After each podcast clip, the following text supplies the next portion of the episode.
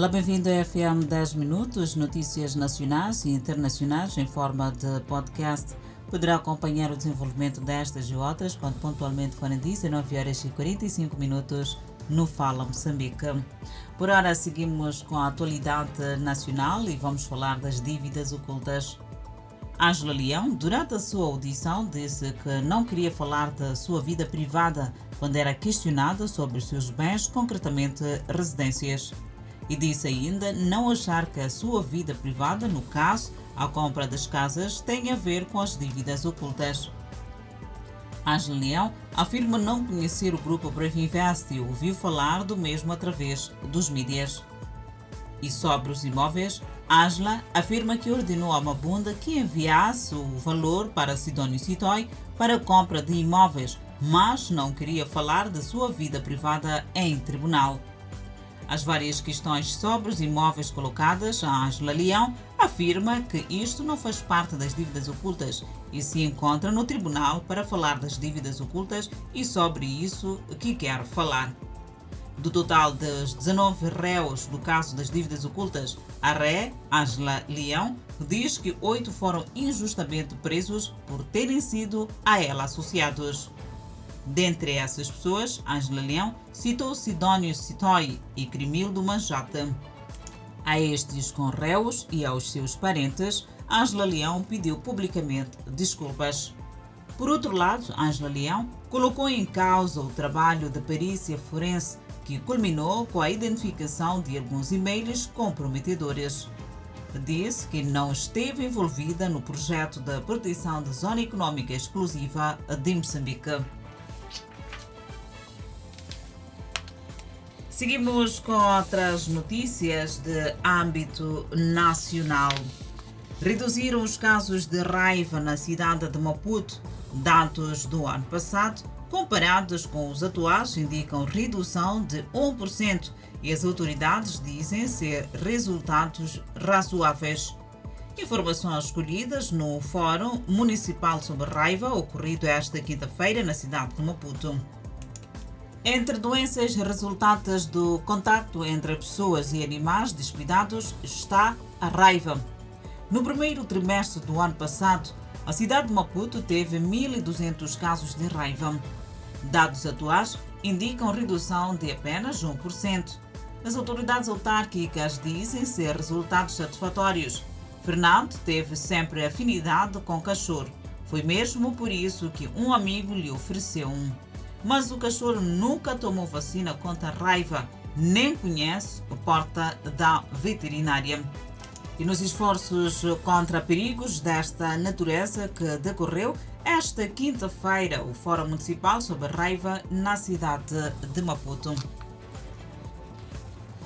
Continuamos a trazer a informação nacional e desta feita vamos falar de criminalidade na Matola. Moradores e agricultores do bairro Zona Verde, no município de Motola, dizem haver tranquilidade nos últimos dias, depois de terem sido encontrados corpos nas Mechabas. Dizem haver patrulhamento policial que está a ajudar a reduzir os crimes.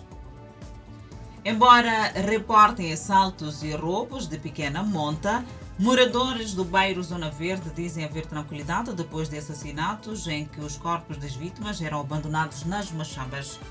Tranquilidade resultado do reforço de patrulhamento policial. E estes agricultores queixam-se da fuga de clientes. A crise não é para todos. Quem se desloca para vender longe tem sucesso. Outro progresso relatado está assente à chamada cooperação polícia-comunidade. Seguimos com a página internacional. Um terremoto destruiu casas, matou pelo menos duas pessoas e feriu dezenas na província no sudeste da China. Em Sichuan, o trabalho de resgate estava em andamento após o terremoto de magnitude 6.0. Ele ocorreu por volta das 4 horas e 33 minutos locais no condado de Luxian, a uma profundidade de 10 quilômetros. Nesta ocorrência, 60 pessoas ficaram feridas, três delas gravemente e 35 casas desabaram. O epicentro ficava a cerca de 200 km a sudeste de Chengdu, a capital da província. O oeste da China é regularmente atingido por terremotos. Um terremoto de magnitude 7.9 em maio de 2008 deixou quase 90 mil mortos. Em Suxin, muitos deles em escolas destruídas e outros edifícios mal construídos. Sindicatos e organizações sociais não concordam com as políticas de laço para fazer frente aos efeitos da pandemia, que deixou parte da população desempregada e pobre. Centenas de trabalhadores, apoiados por lideranças indígenas, marcharam nas principais ruas do centro de Quito e exigiram o congelamento dos preços dos combustíveis e o fim da relação do governo com o Fundo Monetário Internacional, cujo acordo envolverá desembolsos de 1,5 bilhão de dólares este ano. Laço conservador que assumiu o cargo em maio, chegou ao acordo técnico com o Fundo Monetário Internacional para manter o programa econômico acertado em 2020, o que implica continuar com as medidas de austeridade tentadas por seu antecessor Lenin Moreno. O plano de Laço visa criar uma nova lei de trabalho que garante alguma forma de emprego para os equatorianos que perderam empregos. Desde o ano passado, o Equador fixou os preços dos derivados por um sistema de faixas atreladas a variações do valor do petróleo bruto. Lasso disse que não vai congelar os preços dos combustíveis, mas ele busca um mecanismo de compensação para os transportadores, que seriam os mais afetados pela medida. Fantasia pensar que o ONU pode consertar Afeganistão. Questionado sobre se a ONU sentia pressão para reparar a situação do Afeganistão, Guterres disse: Acho que há uma expectativa infundada da influência da ONU como principal organização internacional ainda no terreno.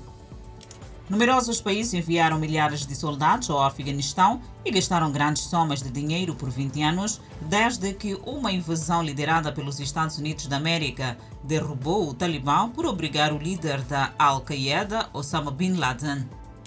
Os Estados Unidos gastaram um trilhão de dólares apenas para ver o colapso do governo afegão e das forças armadas que apoiava antes da retirada total do CUA e de outras forças estrangeiras em agosto. As Nações Unidas farão tudo o que puderem por um país que Guterres disse estar à beira de um dramático desastre humanitário e decidiu envolver o Talibã para ajudar cerca de 36 milhões de pessoas no Afeganistão. Mesmo antes da tomada da capital Cabul pelo Talibã, metade da população do país dependia de ajuda. Parece que vai aumentar devido à seca e escassez e o Programa Mundial de Alimentos avisou que 14 milhões de pessoas estão à beira da fome. As Nações Unidas têm pouca capacidade de mediação, disse ele, e devem se concentrar em sua posição de organização internacional que está lá para apoiar o povo afegão. A ajuda humanitária, disse Guterres, deve ser usada como um instrumento para ajudar a convencer o Talibã a respeitar os direitos fundamentais, incluindo os de mulheres e meninas. Los Angeles. Los Angeles, nos Estados Unidos da América, vai exigir certificado de vacinação a todos que desejarem frequentar bares e casas noturnas, enquanto aqueles que visitarem parques temáticos ou grandes eventos ao ar livre com 10 mil pessoas ou mais vão precisar ser vacinados ou apresentar um teste negativo Covid-19, disseram autoridades de saúde de Los Angeles esta quarta-feira. As novas restrições da Covid-19 devem ser incluídas em uma ordem revista do oficial de saúde esperada na sexta-feira, que faz parte dos planos do condado para aumentar as taxas de vacina, disse a diretora de saúde pública Bárbara Ferrer ao Conselho de Supervisores na quarta-feira. As novas restrições também vão recomendar, mas não obrigar, a que funcionários e clientes em áreas internas de restaurantes sejam vacinados. O presidente Joe Biden anunciou na semana passada que exigiria que todas as empresas americanas com 100 ou mais funcionários garantissem que os seus funcionários fossem vacinados ou produzissem um teste Covid-19 negativo a cada semana.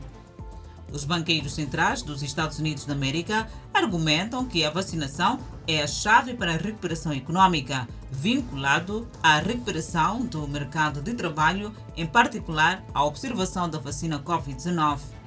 Cerca de 63% da população elegível dos Estados Unidos está totalmente vacinada. E ponto final, o FM 10 minutos. Obrigada pela atenção dispensada.